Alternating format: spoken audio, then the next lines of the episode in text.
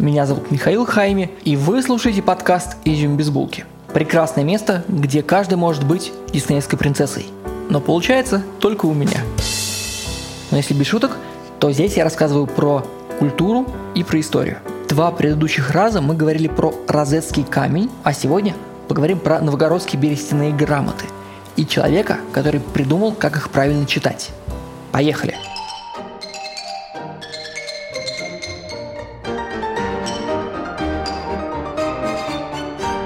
Только нет, стойте. Сначала загадка. Какой город называется по-арабски Аддар аль-Абият? Аддар от слова дар и может означать дом, а корень бьет означает белый. Какой город арабского мира называется Аддар аль-Абият? И если уже говорим с вами про арабский мир, то быстро вспомним Египет – большая часть памятников, которые нам с вами осталось от Древнего Египта, это высеченные каменные стелы со значками, выбитыми в камне. Значки, возможно, раскрашивались. Под солнцем краска выгорала и оставались только выбитые символы, что уже достаточно для изучения. Поскольку египтяне хранили своих царей в запечатанных гробницах, в которых никто не входил, то нам с вами досталось еще немножко и оригинальных папирусов. Большие помещения работали как холодильники. Постоянная низкая температура и постоянная низкая влажность хорошо сохраняли папирус. Они тысячелетиями лежали в гробницах, а сейчас лежат в музеях. А что еще до нас с вами могло дойти, если это не выбитая каменная стела? Ну, например, до нас с вами дошла шумерская клинопись. Египтяне размачивали пальмовые листья в химических растворах и скрепляли клейкие волокнистые срезы листьев вместе, получали папирус. Шумеры действовали проще. Они брали глину прямо с земли. Ну, я утрирую, не с земли, но ее было вокруг очень много. Глина в одной ладони, в другой ладони тонкая веточка. И эта веточка прикладывалась к глине и оставляла такие маленькие треугольнички. Из треугольничков и черточек получались буковки клинописи. И если такую записку нужно было куда-то отправить, то глину сушили под солнцем, или запекали в печи. Поэтому до нас с вами дошли какие-то клинописные таблички. И если двум бизнесменам Вавилона нужно было обменяться глиняными инвойсами, и нам с вами повезло, что они не были разбиты, то через 5000 лет мы можем прочитать, кто кому сколько был должен. А те записи, которые вели другие народы на шелке, хлопке, шкурах и любой другой протобумаге, очень часто не сохранялись именно потому, что они не хранились в закрытых гробницах или не запекались, как у шумеров. Почти все знания, которые у нас с вами есть о древних предках, у нас с вами есть потому, что не столь древние предки этими знаниями пользовались. Например, в сугубо бытовом смысле греки всегда заучивали Илиаду, чтобы после еды развлечься песней.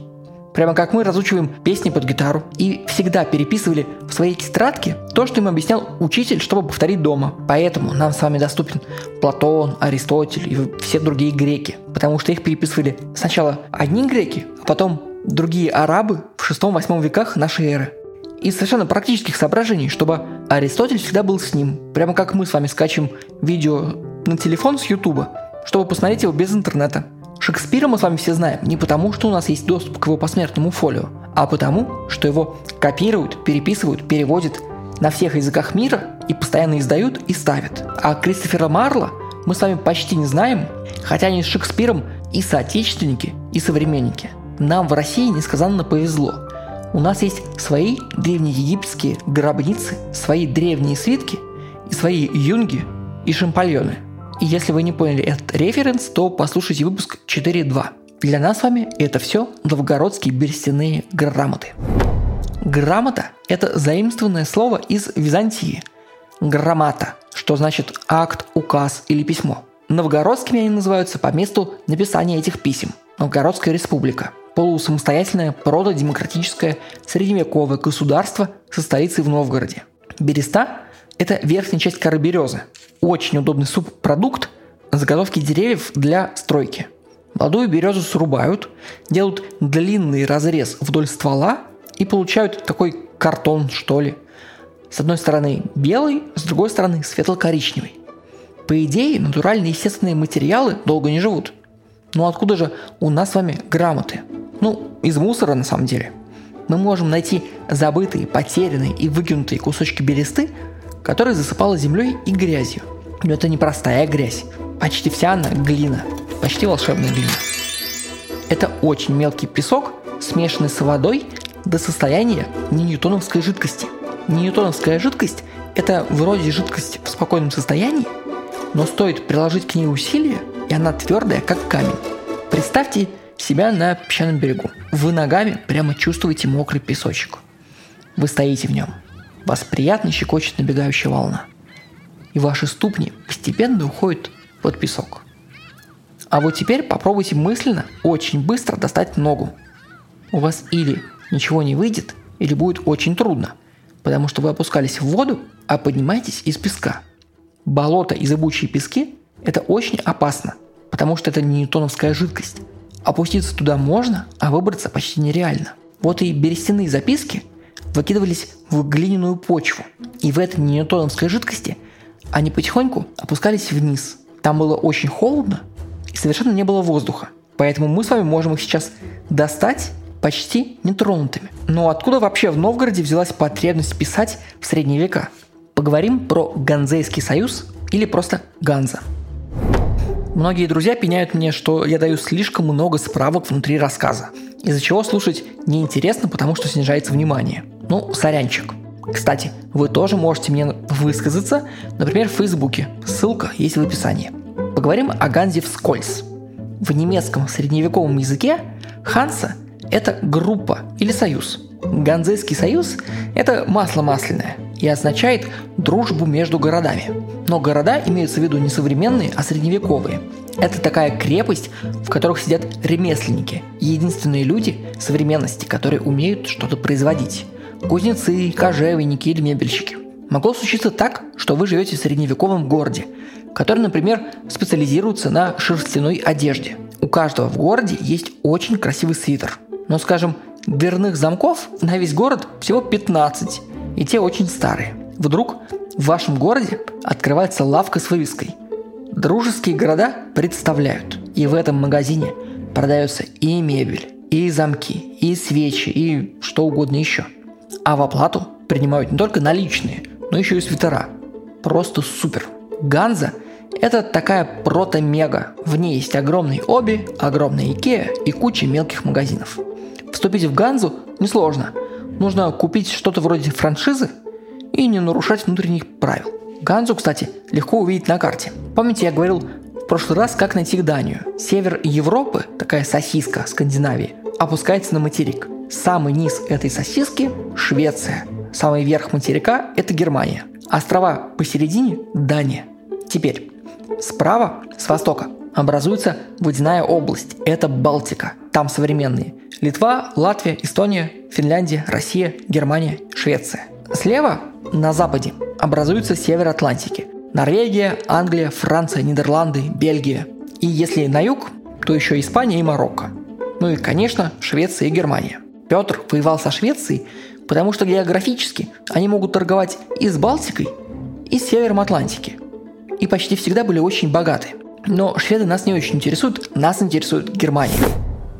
Это сейчас она Германия, единая страна. Мы про это говорили в выпуске номер два, про Шлимана. В средние века это очень много городов, княжеств, церковно-военных объединений, таких как Тевтонский орден, например, которые говорят на одном языке, живут примерно в одном месте и в будущем будут одной национальностью. Среди гандейских городов самый главный – Любик, второй – Гамбург. Они очень близко друг к другу. Любик чуть восточнее, правее, торгуют с Балтикой. Гамбург западнее, левее, торгуют с Атлантикой. Купцы Союза помогают не только товарам ходить из одной части света в другую, но и по многим речкам, которые впадают в Атлантику и Балтику, заходят внутрь материка и продают уже не только оптом, но и в розницу. Например, рядом с Кенигсбергом, современным Калининградом, можно войти в речку Вислу и дойти аж до Варшавы. От Риги по Двине можно дойти до будущей Белоруссии. От Щечина можно по Одру дойти до Франкфурта и Варшавы. От Гамбурга по Эльбе аж до Праги. Из Голландии есть доступ по Рейну в Кёльн, Майнц и югу Германии. По Сене, мы это уже обсуждали, можно дойти до Парижа. А по Темзе мимо Лондона вглубь Англии. И не нужно тратиться на инфраструктуры, ведь реки уже проложила природа, нужны только корабли и умение разговаривать друг с другом. Кстати, первый конкурс в моем подкасте Ганза живая и сегодня, но уже в названиях компаний. Напишите мне на почту, какие компании содержит слово Ганза в своем названии. И получите от меня подписку на букмейт на месяц. Я дам подписку первому правильно ответившему, одному случайно ответившему человеку и тому, кто напишет самый смешной, даже если это неправильный ответ. Моя почта изюмсобака.безбулки.ру или в ссылке в описании. Ганза – это мир коммерции и переговоров, который почти не упоминается, по моим ощущениям, в современных учебниках. Хотя есть чем гордиться. И Псков, и Новгород – активные участники Ганзы. Мы продаем меха, кожу, лен, руду и дверные замки, что удивительно. А покупаем серебро, шерсть, вино и мелкие металлические скобяные изделия. Поэтому в Новгороде был спрос на образованных людей. И поэтому мы можем найти обрывки переписки этих образованных людей. На чем вообще говорят в Новгороде средних веков? Мы бы их с вами сейчас поняли? Говорят на древнерусском языке. Это общий предок русского, украинского и белорусского. Пишут кириллицей, и мы бы их, ну, вряд ли бы с вами поняли. Примеры почему и ошибки будут дальше. Тут надо кое-что сказать про кириллицу. Мы все думаем, что ее придумал Кирилл, ну и может быть еще ему помогал Мефодий. Но сейчас кажется, что ее придумал их ученик Климент Ахридский. Речь про 9 век нашей эры. Общая Римская империя была в 395 году разделена на западную с Римом во главе и восточную с Константинополем. Западная погибла, а восточная еще существует и называет себя Византия. Это очень богатое государство на территориях современных Турции и Греции. Они исповедуют христианство. Поэтому у них в 9 веке будущие чехи просят помощи и прислать к ним проповедников Слова Божия для славян. Братья Кирилл и Мефодий приезжают и составляют первый славянский алфавит – глаголицу от буквы «глаголь», то есть «говори». К этому моменту уже существует и латинский алфавит, и греческий. Но у этих славян слишком много звуков. Помните, мы говорили, что в английском звуков больше, чем букв. Например, «the» – это один звук и две буквы – «th». В немецком то же самое. Допустим, «ш» – это один звук, но три буквы – «с», «ц», «х». Славянам повезло много больше – Кирилл придумал им 41 уникальный символ на основе, фини... на основе классического финикийского и классического греческого. На основе финикийского и классического греческого. И теперь и в глагольце есть буквы терфь, рцы, зело, юз. Глагольцы используются в церковнославянском, потому что Кирилл и Мефодий перевели Писание. Также в болгарском и хорватском языках. Потому что Будущие болгары и хорваты, первые из славян, стали пользоваться этим алфавитом. Но мы с вами пользуемся кириллицей. Сейчас считается, что ее придумал ученик братьев Климент Ахридский. Он взял наработки своего учителя Кирилла и придумал славянский алфавит из 43 букв, который использовал не классический греческий, который подходил для высоких текстов, например, для писания, а простонародный, так называемый унциальный греческий, современный ему язык. Это упрощенная греческая азбука того времени. На основании этой простой азбуки и новых рисунков он создал ту кириллицу, которой мы сами до сих пор пользуемся. Такой язык было проще использовать при сношении с греками, потому что это современный им язык. И на севере Руси он очень быстро прижился. Это, кстати, породит большие проблемы. Разговорная речь на кириллице будет меняться быстрее, чем церковнославянской на глаголице. Сложности породят ошибки в переводах. В 16 веке Максим Грек, причем Грек одновременно и его фамилия, и национальность, служит в Москве. Он найдет несоответствие в старых переводах Библии с греческого на старославянский, церковный старославянский, записанный глаголицей, и современной Библией и современными переводами на современный русский. Во многом из-за этих ошибок в переводах происходит раскол в православной церкви – на старообрядцев, которые признают только старый перевод на глаголицу, и современную православную церковь. Но вернемся в Новгород IX века. Они торгуют со всем известным христианским миром, и в целом у них даже своя республика. Про нее есть два мнения. Первое – это золотой миф о Новгороде. Мол, волшебное место, где ты свободен от ограничений и можешь стать кем хочешь по своим заслугам. Тут даже есть общее избирательное право. И черный миф – что это олигархия в худшем виде этого слова. Мир наживы и чистоган, где прав тот, у кого бабки. Это очень интересная проблема, потому что ответ где-то посередине. Кстати, именно от Ганзейского союза, который располагался в немецких дворах, прям реально буквально торговый центр. Немецкий двор – это торговый центр. Так вот, из-за немецких дворов слово «немц» закрепилось за названием германских народов. Немцы происходит от слова «немой». Человек, который говорит неясно и непонятно. Поскольку в Ганзе были преимущественно германцы, то за ними и закрепилось название «немцы», а за языком – немецкий. Слово «Германия» придет в русский позже из английского German или из старофранцузского Germain. Откуда оно пришло из латыни Germanus. Смешно, что французы используют совершенно другое слово для немцев – Альмань. От германского «аллеманнер» – все, кто люди. Теперь вернемся к Новгороду, но уже к современному Новгороду и поговорим про нашего современника, человека, который умер 2 февраля 2020 года – Валентин Лаврентьевич Янин. Он родился 6 февраля 1929 года еще в Вятке. Сейчас это Киров. В семье старообрядцев и зажиточных крестьян. Деда арестовали, а отец почти случайно избежал расстрела. Валентин увлекается нумизматикой и поступает на исторический факультет МГУ, где специализируется на денежно-весовых системах на Монгольской Руси. Пишет об этом диссертацию – а докторскую хочет писать на основании раскопок в Новгороде. Он руководитель археологической экспедиции МГУ, но вместо нумизматики пишет докторскую про бояр, посадников и республиканский устрой в Новгородской Руси. Еще подростковый интерес к монетам замещается интересом к политике. Ну и пусть она запрещена в СССР, но он живет политикой 12 века. Помимо монет, с удивлением выкапываются берестяные грамоты, которые не должны были сохраниться. Янин их описывает и расшифровывает с коллегом Львом Черепневым. Так вот, помните, я говорил, что мы бы вряд ли поняли новгородцев.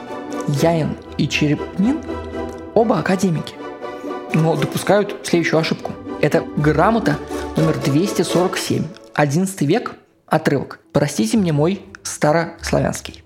А замки келе и двери келей а господарь в унитаже не дае. Еще раз, простите мне мой старославянский. Яин переводил это так. Замок – кельи, дверь – кельи, ее хозяин – бездельник. Но тут совершенно другой смысл. Замок цел и дверь цела, а хозяин не подает иска по этому поводу. Из монастырской хроники мы переносимся в судебное разбирательство. Мол, у негодяя все цело, никто не вламывался в его амбар. Он не подает никакого официального иска, только с нас трясти денег хочет. Кто же этот человек, который разгадал эту загадку? А помимо прочего еще многие другие. Андрей Анатольевич Залезняк.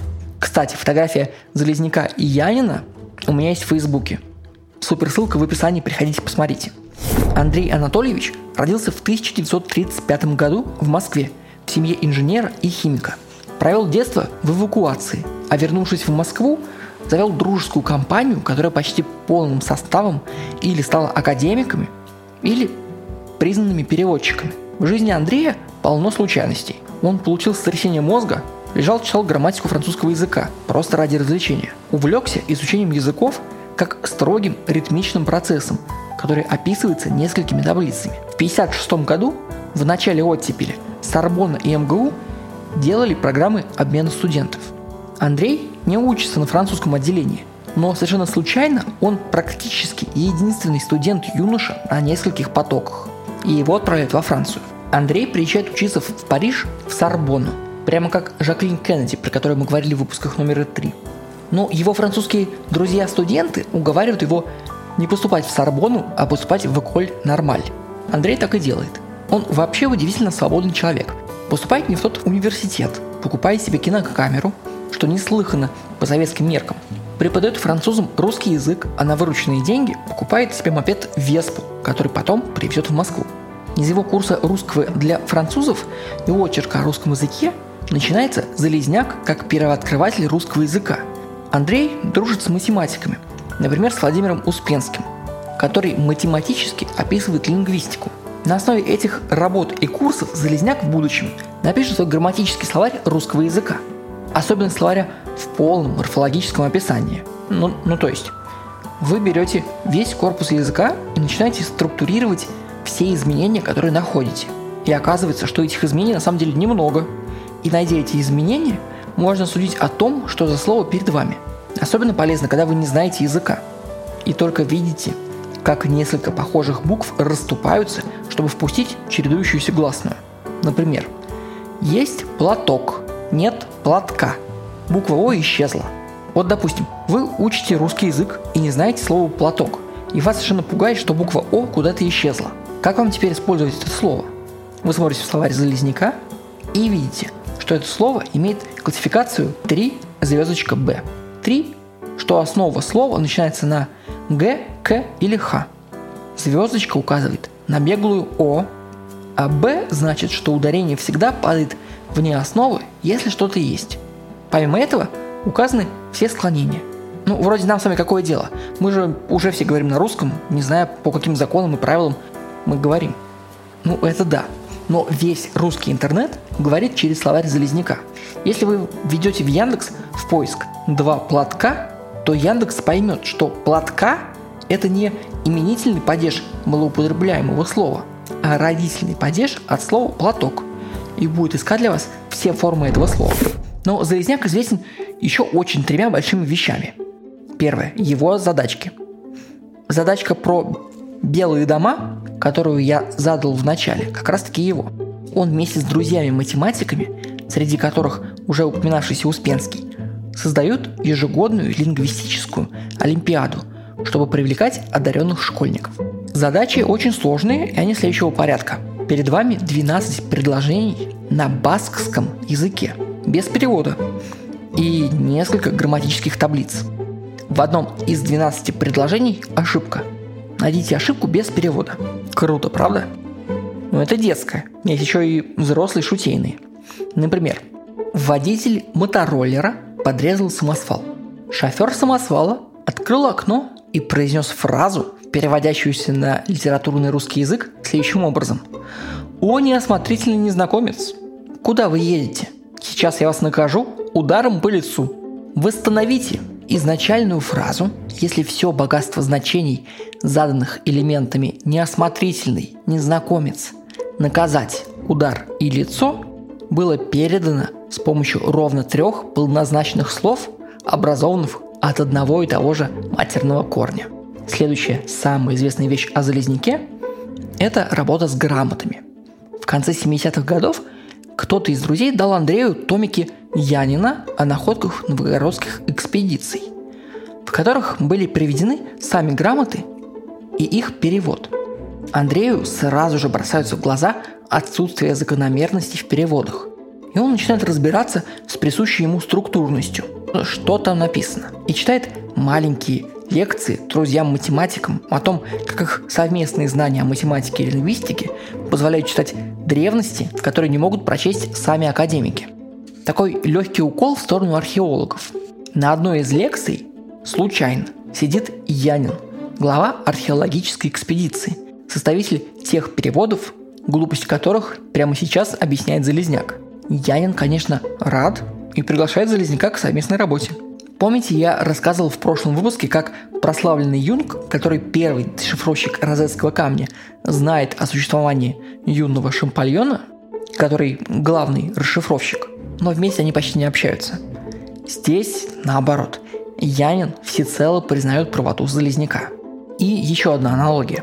Древнеегипетский язык писали консонантным письмом, то есть без гласных. Вместо «привет» – «првт». Янин, носитель современного русского языка, встречает слишком много букв в старославянском. Например, местоимение «кто» мы с вами пишем тремя буквами – К, Т, О. А в старославянском писали четыре буквы – К, твердый знак, Т, О. Твердый знак – это «ер». И в старославянском он означал еще и краткое «е» без ударения. В Древнем Новгороде был свой диалект. И вместо краткого «е» писали полноценные «е». Поэтому вместо «кто» получалось «кито», «кето». Разгадал это Залезняк. Это еще много других маленьких загадочек. И третья вещь про Залезняка – это переворот в сознании современников. Разгадка слова о полку Игореве. Вы могли даже не знать, что там есть загадка, правда? Помните, в начале выпуска я говорил, что знания передаются при копировании. Вот здесь та же история. Алексей Иванович Мусин-Пушкин, нет, не родственник, большой любитель истории и находит в самом конце 18 века рукопись 1185 года о походе князя Игоря на половцев и издает ее в 1800 году. К сожалению, оригинальная рукопись сгорела в московском пожаре 1812 года. И если бы Алексей Иванович не издал рукопись за 12 лет до пожара, то сгинул бы крупнейший памятник русской литературы, который есть в школьной программе как само собой разумеющийся. Так вот, загадка следующая. Что если оригинальная рукопись – подделка? Александр Зимин, современник Янина Залезняка, пишет научную работу, которая пытается доказать, что слово о полку Игореве подложно, что оно имеет огромный политический вес в XIX веке и написано специально для этого, как памфлет. Залезняк оказывается единственным человеком, который смотрит на отсутствующий артефакт как будто бы насквозь и видит грамматические формы в слове полку Игорева, которые реально соответствуют дате написания – 1185 году. В 1800 году об этих формах никто не знал, потому что первым их описал и структурировал только сам Залезняк. Вот я вам сейчас сказал всего две фразы, ну может быть там четыре. А для Андрея Залезняка это огромная многолетняя работа. Вот так вот. Про Залезняка есть потрясающая книжка Марии Бурс. «Истина существует», изданная букмейтом. И ссылка есть в моем фейсбуке. Я вам очень рекомендую эту книжку. А если вы выиграете конкурс с Ганзой, то сможете ее прочитать просто так. Залезняк был академиком. Он больше 50 лет читал лекции в МГУ, а еще и в университетах Франции, Швейцарии, Италии, Германии, Австрии, Швеции, Англии и Испании. Он огромный ум, который приблизил к нам наши средние века. Сегодня получился по размеру очень странный выпуск, полуторный. Надеюсь, что вам понравилось, и напишите мне ваше мнение в комментариях или у меня на фейсбуке. Супер ссылка в описании. В следующий раз поговорим о Юрии Кнорозове. Это такой злой дядька с котом. И о том, как он разгадал письменность майя без поездок в Мексику. Для вас сейчас играет музыка Александра Бородина из оперы «Князь Игорь». Половецкие пляски. И да, ответ на загадку Аддар Аль-Абият – город белых домов – это Каса Бланка. Пока.